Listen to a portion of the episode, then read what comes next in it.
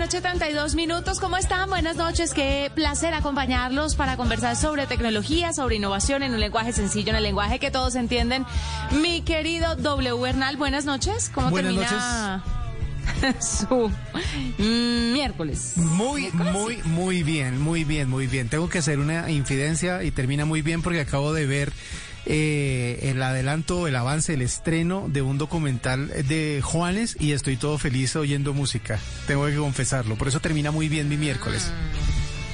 ¿Qué tal estuvo? Muy, muy bueno. Lo estrenan en Amazon Prime, no, si no estoy mal, mañana o si no el viernes. Entre mañana y el viernes están estrenándolo para que lo tengan en cuenta, porque ahora la forma de estrenar música también tiene que ver con las plataformas, ¿no? Las plataformas son las que dicen cuándo se estrena música. Antiguamente era la radio, ahora la las plataformas son las que dicen más o menos qué, qué sale y eh, después de ver eh, el documental de J Balvin, que yo no sé si usted lo vio, que también está en... en No, a Amazon mí Prime. Amazon no me invita, no me invita a esas No, de- exclusivas, no me invita. Pero el de, el de J Balvin ya está ahí en, en, en la plataforma para que lo vean. Mucha gente ha hablado muy bien de él. Pues ahora llega Juanes también con algo parecido. Eh, se llama Orígenes, Origen, mejor, Origen. Y habla de su, de su trasegar por la música y las canciones que lo influyeron. Y por eso es que él hace sus versiones de esas canciones justamente. Y en el documental cuenta la historia. Pero no les voy a hacer spoiler, véanlo. Y por eso estoy tan contento terminando este miércoles. Le quiero confesar.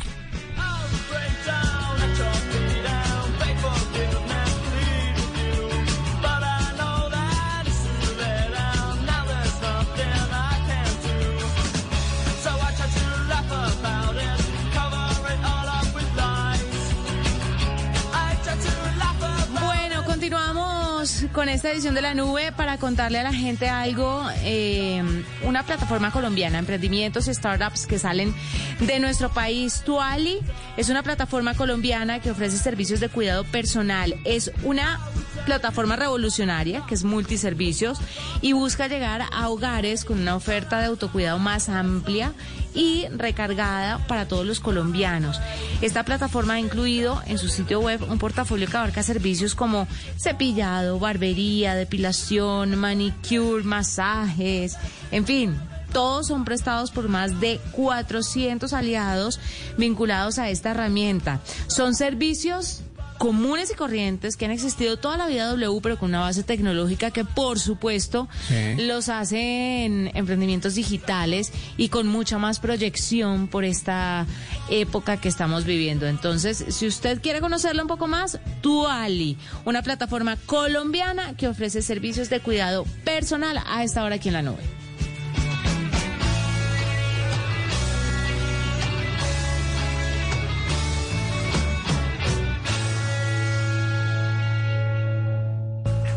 A esta hora de la noche, Juanita, quisiera comentarle que una de las compras más importantes que la gente debe hacer o suele hacer eh, por estos días tiene que ver con la televisión.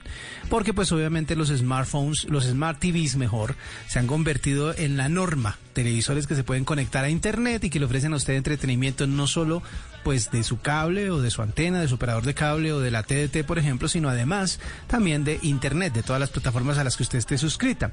Resulta que vienen de dos juegos, dos eh, importantes eventos deportivos, que son los Olímpicos y la Eurocopa, ¿no? Usted sabe que esas, esos dos eh, importantes eh, eventos se van a transmitir a nivel global. Eso sin contar la Copa América, que aunque sigue como y como con, con algunos eh, problemas, va a ser otro de los eventos más, más grandes que se van a transmitir a globalmente. Y muchas veces nos preguntan qué televisor debemos comprar. Pues bien, eh, le quiero decir que muchas veces eh, la gente se va por eh, términos como 4K, ¿no? Como de que vienen en 4K Ultra HD, etcétera, etcétera, pero realmente no hay una manera de sacarle jugo a esa tecnología aún, porque pues los contenidos en 4K todavía están como digámoslo así en producción, no hay canales que transmitan en 4K, son muy reducidos y los eh, eh, las plataformas que ofrecen esa tecnología, pues de todas maneras están eh, preparadas para llenar los televisores comunes normales, los que todos tenemos pero también para este tipo de, de ofrecimientos, por decirlo de alguna manera, en 4K. Pues bien, les queremos eh, compartir un eh, artículo que nos eh, hacen llegar acerca de cuál es la decisión o cuáles son los factores de decisión a la hora de comprar el televisor. Lo primero que tienen que hacer es pensar, número uno, en el espacio. De pronto usted se emociona con un computador de, no sé, 75 pulgadas y resulta que su pared no mide eso y después tiene problemas para poder instalarlo porque no puede verlo bien con, como con la distancia suficiente para poder apreciar toda la imagen, toda la pantalla.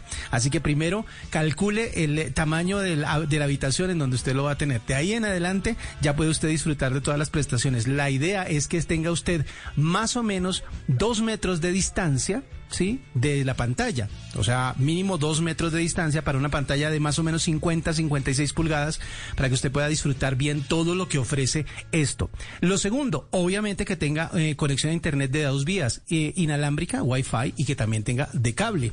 Así que pues la mayoría de los televisores que se ofrecen actualmente tienen ese par de opciones para que pueda conectar su cable. Si es posible, conéctelo directamente al cable. Con eso no va a tener ningún problema con el, el fluido de la señal que usted quiera tener por ejemplo, de plataformas de Internet. Y lo ideal también es que usted eh, encuentre un televisor que le ofrezca algo más de 2K. Mm, es decir, si usted tiene, por ejemplo, eh, televisores que son Full HD o UHD, esos son los televisores que más contenido pueden ofrecer fieles a lo que eh, tienen las, eh, eh, los cables y la transmisión. Así que si usted está buscando televisor para esta temporada que se viene de eventos deportivos sobre todo y también para los gamers, estas son las recomendaciones que tienen que ser televisores que ofrezcan una gama muy amplia de colores y que además tengan esa tecnología suficiente para llenar el 2K. Señora sabe que mientras que usted estaba hablando, se me ocurrió, pues hablando de las 50 pulgadas y eh, todos los requerimientos y todo. ¿No le parecería buena idea hablar sobre una aplicación que mida los espacios correctos para cada una de las referencias de electrodomésticos o de dispositivos que hay disponibles en el mercado? Porque una vez iba a tener yo una de estas neveras súper inteligentes que más o menos le falta hacer, ir a hacerme el mercado pero es, mejor dicho, la nevera. Y no me cupo, o sea que no la pude tener con gran dolor y con gran pesar. Se necesita, ¿verdad?, un espacio muy grande para este tipo de neveras. Y así la gente puede que, le den la descripción de las pulgadas y eso, y, y, se hacen una idea y ven su espacio en la casa muy grande, pero cuando ya llega el dispositivo, pues de pronto no cabe, hay que reajustarlo, le toca devolverlo. ¿Sabe Debería que existir o existe una aplicación para eso? Existe y se la voy a contar en próximas ediciones de la nube. Voy a, voy a hacer una lista de, de, aplicaciones para que usted pueda medir espacios reales desde el mundo virtual y tenga la oportunidad de, de adquirir los eh, electrodomésticos o los aparatos que quiera y ubicarlos bien en, ¿sabe que eh, incluso en escritorios? Porque si usted de, pronto lleva mucho tiempo haciendo trabajo desde la casa, se ha dado cuenta de que organizar su escritorio con los eh, computadores o con el computador y todo el espacio que usted necesita, a veces no sabe cómo acomodarlo porque no tiene las dimensiones. Pues vamos a buscar esas aplicaciones para poder medir los espacios y que usted pueda ubicar bien toda su tecnología. Sí, señor.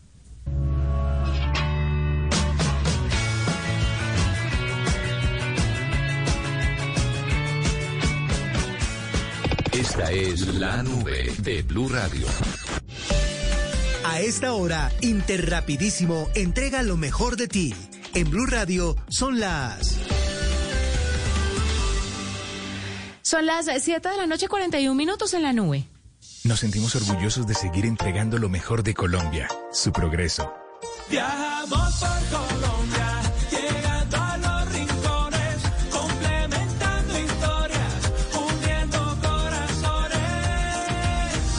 32 años entregando lo mejor de los colombianos en cada rincón del país. Y no pares de sonreír, es la esencia de nuestro país.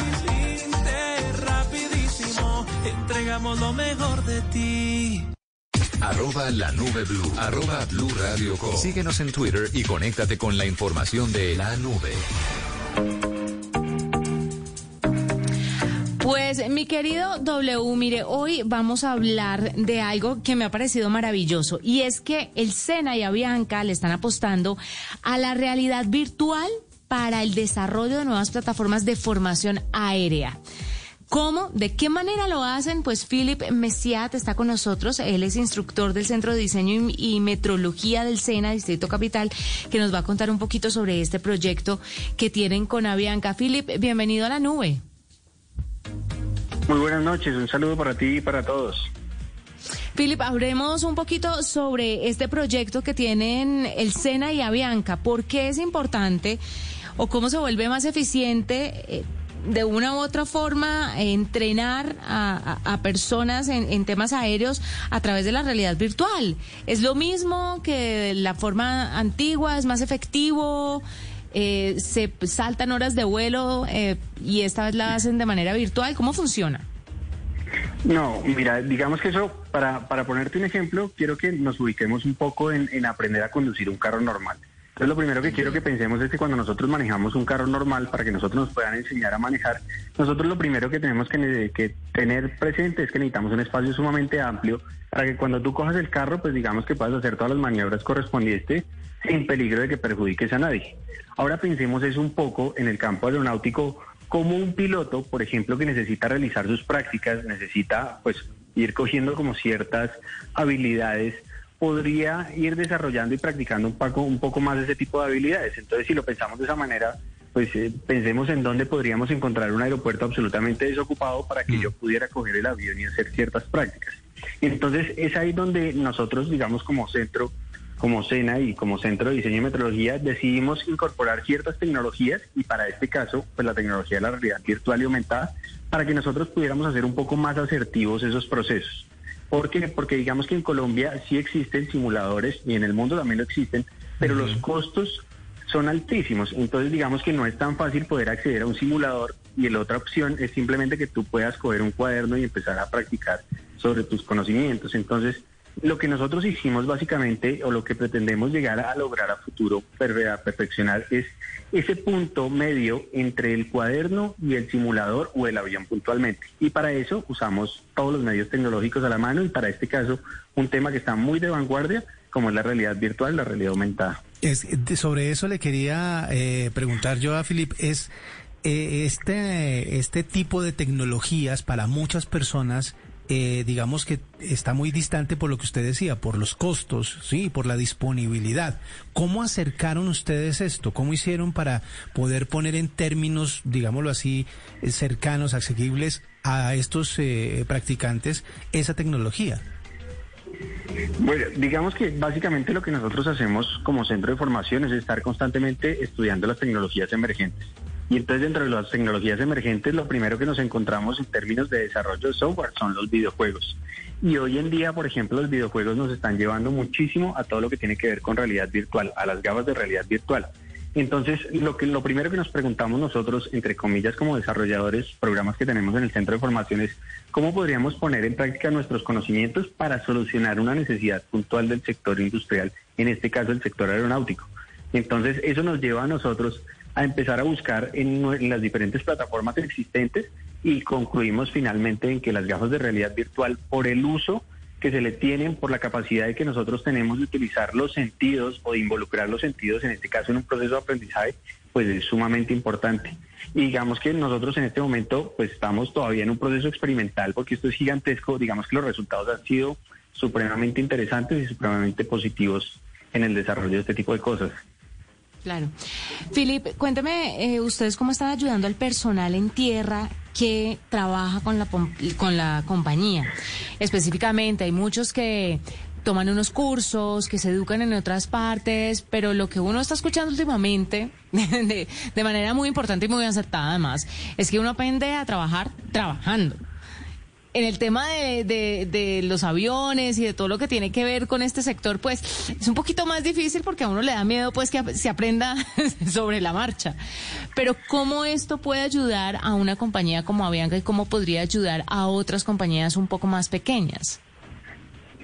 Pues imagínate, digamos que tú lo has, tú lo has puesto ahorita en palabras, pues digamos que eh, más, más aterrizadas y es cierto, digamos que pensar en que ellos vayan aprendiendo sobre la marcha, pues sí, sumamente peligroso absolutamente para todos, pero también pensémoslo desde el otro lado que parquear un avión únicamente para que una persona aprenda sus habilidades puntuales, pues sería sumamente costoso.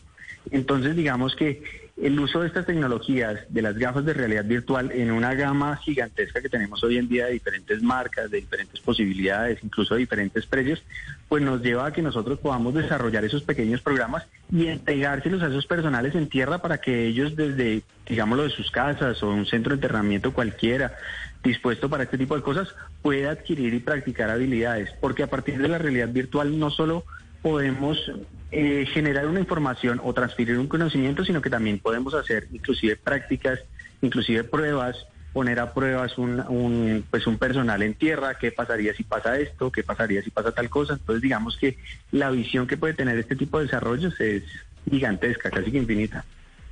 Eh, ¿Han tenido ustedes apoyo de alguna empresa tecnológica que de pronto diga, oiga, me parece interesante lo que están haciendo, nosotros le ofrecemos, no sé, el software, las gafas, eh, algún tipo de ayuda o de apoyo alrededor de esta buena idea?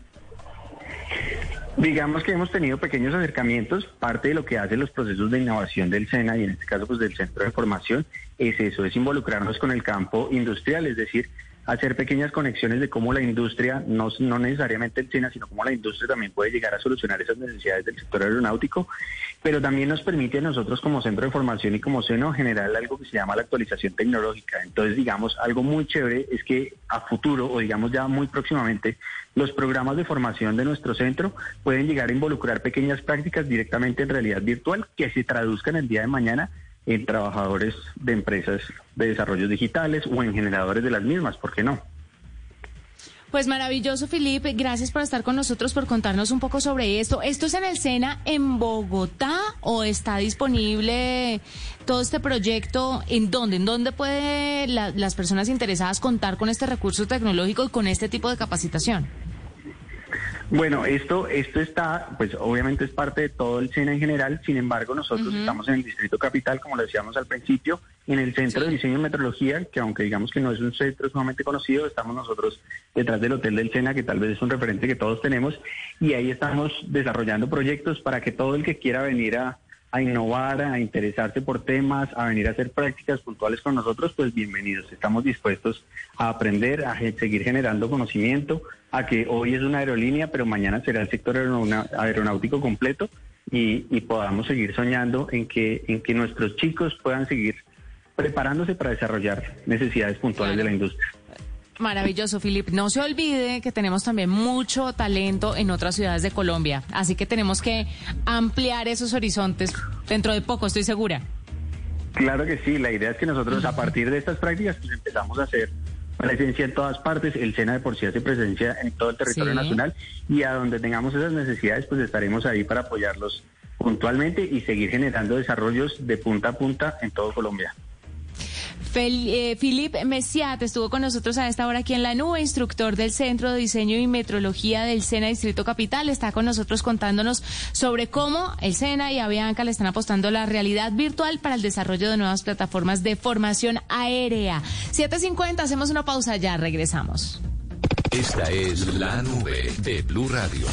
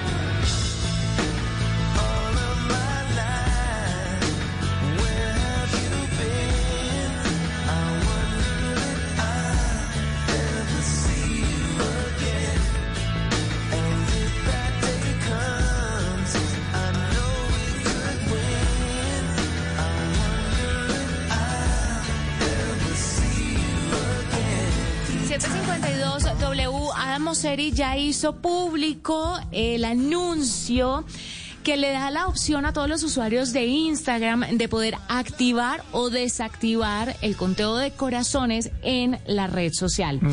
Esto es muy importante, se ha desvirtuado un poquito desde que la idea nació porque se supone que era por default que los corazones o el conteo de corazones iba a esconder todo esto para tratar de generar un espacio un poco más tranquilo, menos tensionante y que no le generara tanta ansiedad a los usuarios, sobre todo a los jóvenes de la red social, que siempre están detrás de likes, detrás de corazones, detrás de aprobación. Esto en teoría y según las investigaciones y los cálculos que se hicieron dentro de la red social, pues le iba a bajar un poco la atención al asunto, pero al final parece que los creadores de contenido también dijeron, no, pues usted, ¿qué es lo que está haciendo? Porque es que esto me va a fregar a mí.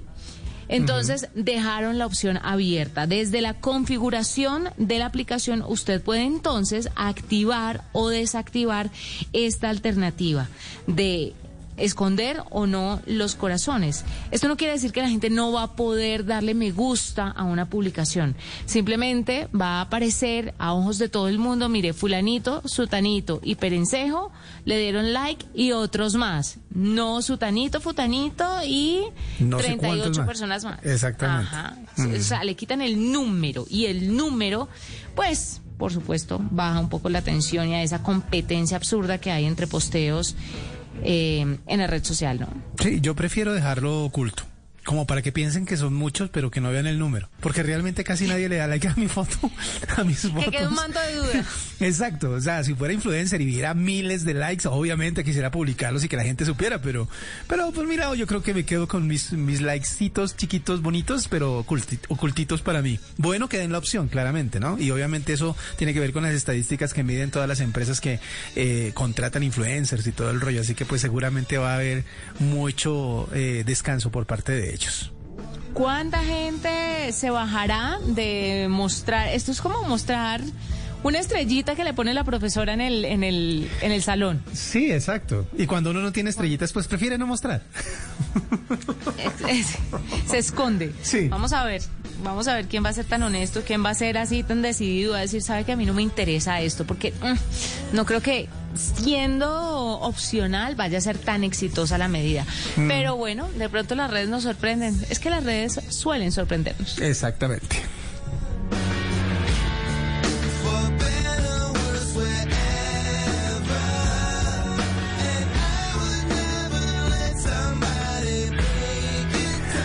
Juanita, Medellín, como siempre, da pasos adelante. Señora. Un minuto. 57 años esta sabrosura tropical. Lenny Kravitz el día de hoy está cumpliendo 57 ah, años. Estamos a 3 de los 60. Pero vea, vea como, como los, nuevos, los 60 son los nuevos 40, digo yo, porque pues mire cómo está ¿Cómo está Lenny Kravitz? Yo pensé que iba a decir que Diomedes Díaz, que también cumpliría años el día de hoy, pero no, tiene razón, Lenny Kravitz es, es nuestro protagonista en la noche de hoy. Bueno, le hablaba de Medellín. Medellín está en este momento siendo parte del inicio de una aplicación que ya está presente en eh, varios países de Latinoamérica y que estaba por llegar a Colombia. Pues usted conoce Didi, ¿no? Usted sabe que Didi es esta plataforma que ofrece la conexión para viajes. Pues llega Didi Food empieza a reunirse con diferentes restaurantes, en este caso de Medellín, restaurantes y socios repartidores en esa ciudad, para empezar a trabajar. Así que llega Didi Food, que usted sabe que eh, ya no entonces es una plataforma que integra eh, viajes con, con eh, las personas que ofrecen los vehículos para eso, sino que además ahora va a ofrecer el puente entre restaurantes y consumidores. Didi Food llega a Colombia, va a empezar a registrar a estos eh, restaurantes de Medellín para empezar a trabajar eh, el próximo semestre. Así que desde el próximo martes los restaurantes ya obviamente pueden entrar a la plataforma y registrar su restaurante para ser parte de los socios de restaurantes y también los socios repartidores pueden inscribirse para empezar a trabajar con ellos. Esta eh, plataforma va a integrar entonces, sobre todo durante la pandemia, muchos de los domicilios se, ha vuelto, se han vuelto importantes, relevantes, porque obviamente la la gente prefiere quedarse en su casa, recibir lo que requiere eh, a través de uno de estos servicios o con todos los protocolos de bioseguridad, obviamente. Y Didi llega entonces para eh, participar de este mercado. Didi Food empieza los registros entonces en la ciudad de Medellín a partir del próximo martes. Oiga, y qué bueno sería que se fueran a otras ciudades del país donde aplicaciones, por ejemplo, que son competencia, como Rappi, pues que sabemos que no es una aplicación de movilidad, pero tiene este tema de domicilios, no funciona tan bien. Y le hablo específicamente por el caso de Cali. Sí. Pues porque cuando usted vive en Bogotá y luego se va a vivir a, otras ciudades, se da cuenta como en la falta de, conexiones y, de restaurantes que se suman a la plataforma. No sé si sea la dinámica de la ciudad o qué, pero siempre hace falta. Muchas, hacen falta muchas categorías. No sé, que, queda como coja la aplicación. Y está bueno que la ofrezcan o sea, con todo el power en todas las ciudades del país. Claro, y lo que pasa es que yo supongo, en este caso, eh, hablando de Didi, que, que empieza en Medellín, supongo que empiezan o más bien el proceso de inscripción de tanto restaurantes como socios, pues es eh, un poco largo y obviamente empiezan por las ciudades que más mercado tienen, entre comillas, pero obvio que Cali, Medellín, Cartagena, Bucaramanga, eh, Villavicencio son ciudades que también requieren que estos servicios funcionen, como usted dice, al 100. Así que pues un llamado también a todos los que eh, participan de ese mercado para que empiecen a optimizar sus trabajos en ciudades como esas.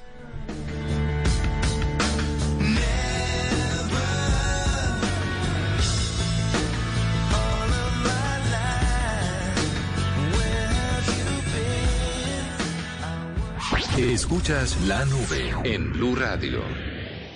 Griselda quiere empezar una nueva vida, pero cambiar su destino no será fácil. La Viuda Negra 2, una mujer condenada por su pasado. Lunes a viernes después de Noticias Caracol, última edición, por Caracol Televisión. Tú nos ves, Caracol TV. Estás escuchando Blue Radio. Ya le dijiste a tus seres queridos lo mucho que los piensas. Empieza hoy mismo y recuérdales cuánto los quieres. Hoy se puede, siempre se puede. Hoy estás a un clic de tu tarjeta de crédito del Banco Popular. Hasta con un año sin cuota de manejo, clic. Sin papeles y sin tener que ir al banco. Clic. Solicitud y aprobación en línea. Clic. Y lo mejor, te la llevamos a domicilio. Haz clic en bancopopular.com.co y solicita tu tarjeta de crédito del Banco Popular. Banco Popular. Hoy se puede, siempre se puede. Somos Grupo Aval, vigilado Superintendencia Financiera de Colombia. Aprobación de tarjeta sujeta a política de crédito del Banco Popular. A esta hora, Interrapidísimo entrega lo mejor de ti. En Blue Radio son las... Son las 8 en punto. Nos sentimos orgullosos de seguir entregando lo mejor de Colombia, su progreso. Viajamos por Colombia, llegando a los rincones, complementando historias, uniendo corazones. Llevamos 32 años entregando lo mejor de los colombianos en cada rincón del país. Y no pares de sonreír, es la esencia de nuestro país entregamos lo mejor de ti. ¿Qué es ser mamá? Ser mamá es enseñar. Es ser el centro, el comienzo y el final de la familia. Es hacer cada momento especial. Es unir las generaciones y pasar el legado. Tal como hace mucho tiempo, ella te lo pasó a ti. Super Arepa. La harina para hacer arepas de las super mamás. Trabajamos pensando en usted. Escuchas la nube en Blue Radio.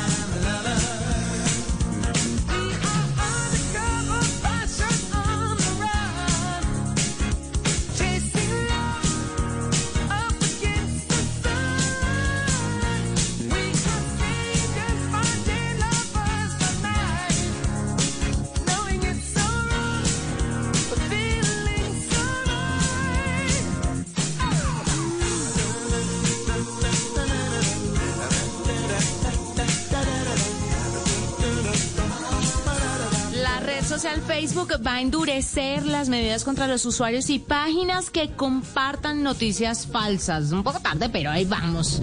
Esta red social, mi querido doble, va a tener un hasta rol ahora. mucho, pero es mejor que se pellizquen tarde, pero que se pellizquen. Sí, bueno, ¿no? sí, más vale tarde, sí, es Mire, verdad. yo tengo una teoría frente a esto y me apiedra cuando la gente dice, ay, pero usted solamente defiende las redes sociales. No.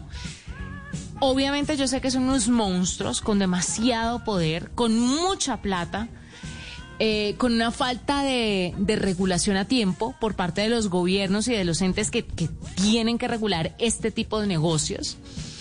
Pero me parece que las redes sociales han cambiado la sociedad. Y en ese camino de cambio, pues se presentan cosas que, que- que se tienen que ir abarcando eh, en el momento. Y, y creo que la tecnología, las redes sociales, las startups no son como las empresas de antes, que esperaban estar súper listas para echarse al agua y salir al aire. No. Aquí una aplicación, está la idea, está más o menos el montaje y chao. Y sobre la marcha van construyendo, se van fortaleciendo, van corrigiendo errores, van madurando, porque es que la tecnología no le da tiempo de nada a nadie. Y si usted no sale a tiempo, otro va a salir antes que usted. Entonces, yo entiendo un poco esas dinámicas. Eh, sí me parece que podría meterle el acelerador en algunas cuestiones, pero esto de las noticias falsas es muy importante porque en un momento tan crítico como el que estamos pasando en Colombia, nos hemos dado cuenta el papel, el real papel que juegan las redes sociales. Impresionante. Eh, pero además de eso doble, el papel que jugamos nosotros como ciudadanos, que no debemos tener las redes sociales como una herramienta para divertirnos solamente y debemos asumir la responsabilidad de compartir X o Y cosa. Que usted dice, no, pero es que, que lo comparten los influenciadores o la gente que tiene muchos seguidores, bueno, ellos son los que les cae la culpa. Ah, ah. Los influenciadores tiran la piedrita, pero los que hacen explotar esa piedrita son los usuarios como usted y como yo. Ese que tiene uno o dos seguidores que lo retuitea, lo repostea, lo comparte, lo comenta, sin ton ni son. Sin siquiera averiguar si es cierto, si no es cierto. O sea, todos hacemos parte activa de lo que pasa en redes sociales, se tenga o no muchos seguidores. Exactamente, cuente, cuente con criterio para hacer ese, ese retweet o esa, o repostear esa información, porque pues si a usted no le suena o le parece que tal vez tenga algún tipo de influencia sobre la gente que lo está siguiendo, es mejor que lo piense. Pero pues eso se va dando como usted dice con el tiempo, así como usted dice que las eh, aplicaciones van saliendo rápido y se van corrigiendo con el tiempo, la gente también está aprendiendo a manejarlas eh, y debe hacerlo, y eso también va a tomar otro ratico. Va a tomar un ratico. Dicho esto, después de una innumerable cantidad de quejas, Facebook comenzó o comenzará a penalizar a usuarios que compartan repetidamente noticias falsas. Y es maravilloso y lo aplaudimos desde la nube. Así que así, de esa manera, están reforzando el mensaje que les estamos dando en la nube. Tenga cuidado con lo que comparte, esté seguro que es verdad, porque si no, entonces Facebook lo va a penalizar. Después vamos a ampliar un poquito más todas las medidas que se van a tomar en torno, porque a esta hora, a las 8, 7 minutos, es momento de darle paso a nuestro momento cripto. ¿Qué es una criptomoneda? ¿Cómo funciona? ¿Cuáles hay? ¿Dónde las reciben? ¿Qué puedo comprar? Seguramente tienes muchas más preguntas sobre el tema. Y ahora llegó el momento de responderlas. En la nube, Momento Cripto. Mauricio Tobar, buenas noches. Bienvenido a su momento cripto, por supuesto. ¿Cómo está? Juanita y W, estoy muy bien, muchísimas gracias por preguntar. Espero que ustedes también estén tan bien de seguir compartiendo este fascinante mundo de las criptomonedas. Ahí, por supuesto, y hablamos además dándole continuidad al tema que dejamos en punta la semana pasada, ¿no? Este Así asunto es. de que Ethereum de pronto sería un poco más amigable con el medio ambiente, pero además, desde la semana pasada ahora estallaron un montón de noticias de criptomonedas de un Bitcoin más o menos 2.0 que va a salir más verde, un Bitcoin como green. Sí, te- si quieres comenzamos por el lado de, de Ethereum 2.0 y De esa una. posible evolución que va a tener hacia un mejor consumo energético y otras eh, otros beneficios. Pero primero, ¿qué es esto de Ethereum?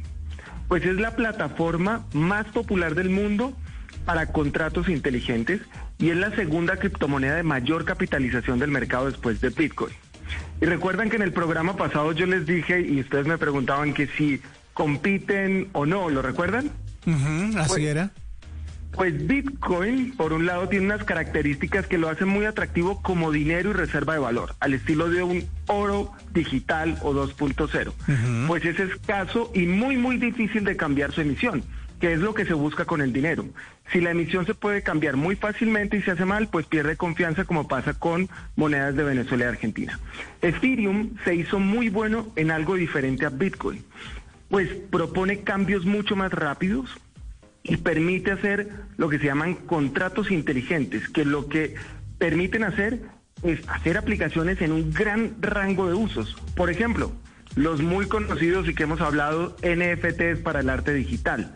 Sí. Métodos de recaudación rápida de dinero para emprendedores. Un ejemplo, se han recaudado 35 millones de dólares en 30 segundos y estoy hablando del 2017.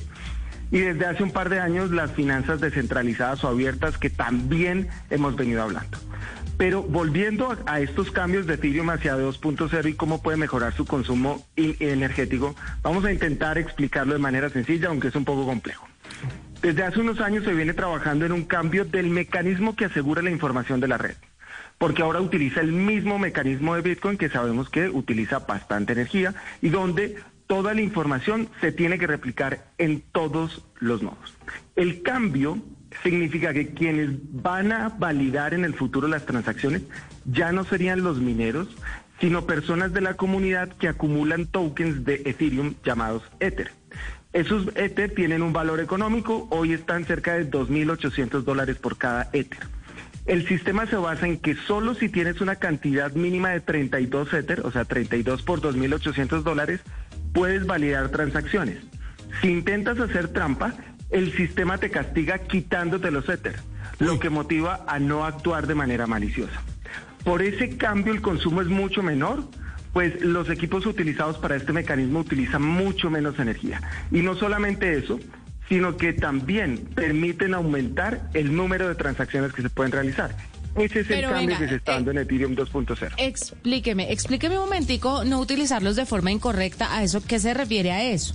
Eh, eh, eh, Por ejemplo, o sea, si quieres hacer... ¿lavado si de dinero? quieres- No, no, no, no, no, no, no me refiero a eso, sino me refiero a si quieres, por ejemplo, validar una transacción que no es correcta o eh, limitar una transacción, no dejarla eh, pasar, no validarla.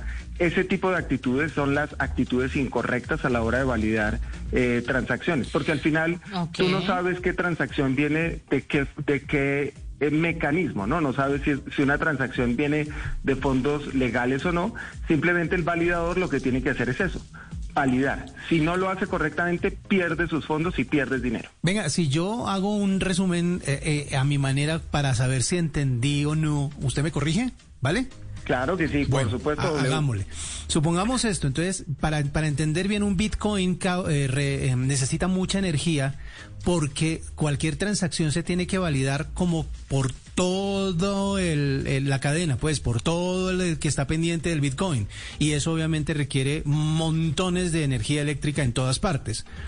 Eh, en este caso se reduciría a un grupo selecto de transacciones, de, de validaciones que no requieren tanta corriente, pero al bajar ese número de validaciones, la gente podría interpretar que puede, digámoslo así, engañar al sistema y para evitarlo le dicen a usted, si intenta engañar al sistema, le quitamos todo lo que tiene. Es una buena explicación, me parece, W. O Lo sea que estamos sí tratando de simplificar algo que es bastante complejo, Sí, pero creo que- que... es un muy buen esfuerzo. Pero sí es, exacto, es que el, el tema es bien complejo, el tema es bien difícil, pero digamos lo que tratamos de, de acercarlo a la gente justamente para que, para que vean de dónde viene todo este montón de cosas. que es lo importante. ¿Alguna otra noticia o de esos chismecillos criptos que, que tenga para contarnos por aquí? ¿Se ha enterado de algo? Sí, esta, sem- esta semana en Estados Unidos crearon una fundación de mineros y adivinen quién estuvo en esa reunión. Unos mineros Elon para, Musk. para... Ah, bueno. No, pero es que no es tan difícil adivinarlo.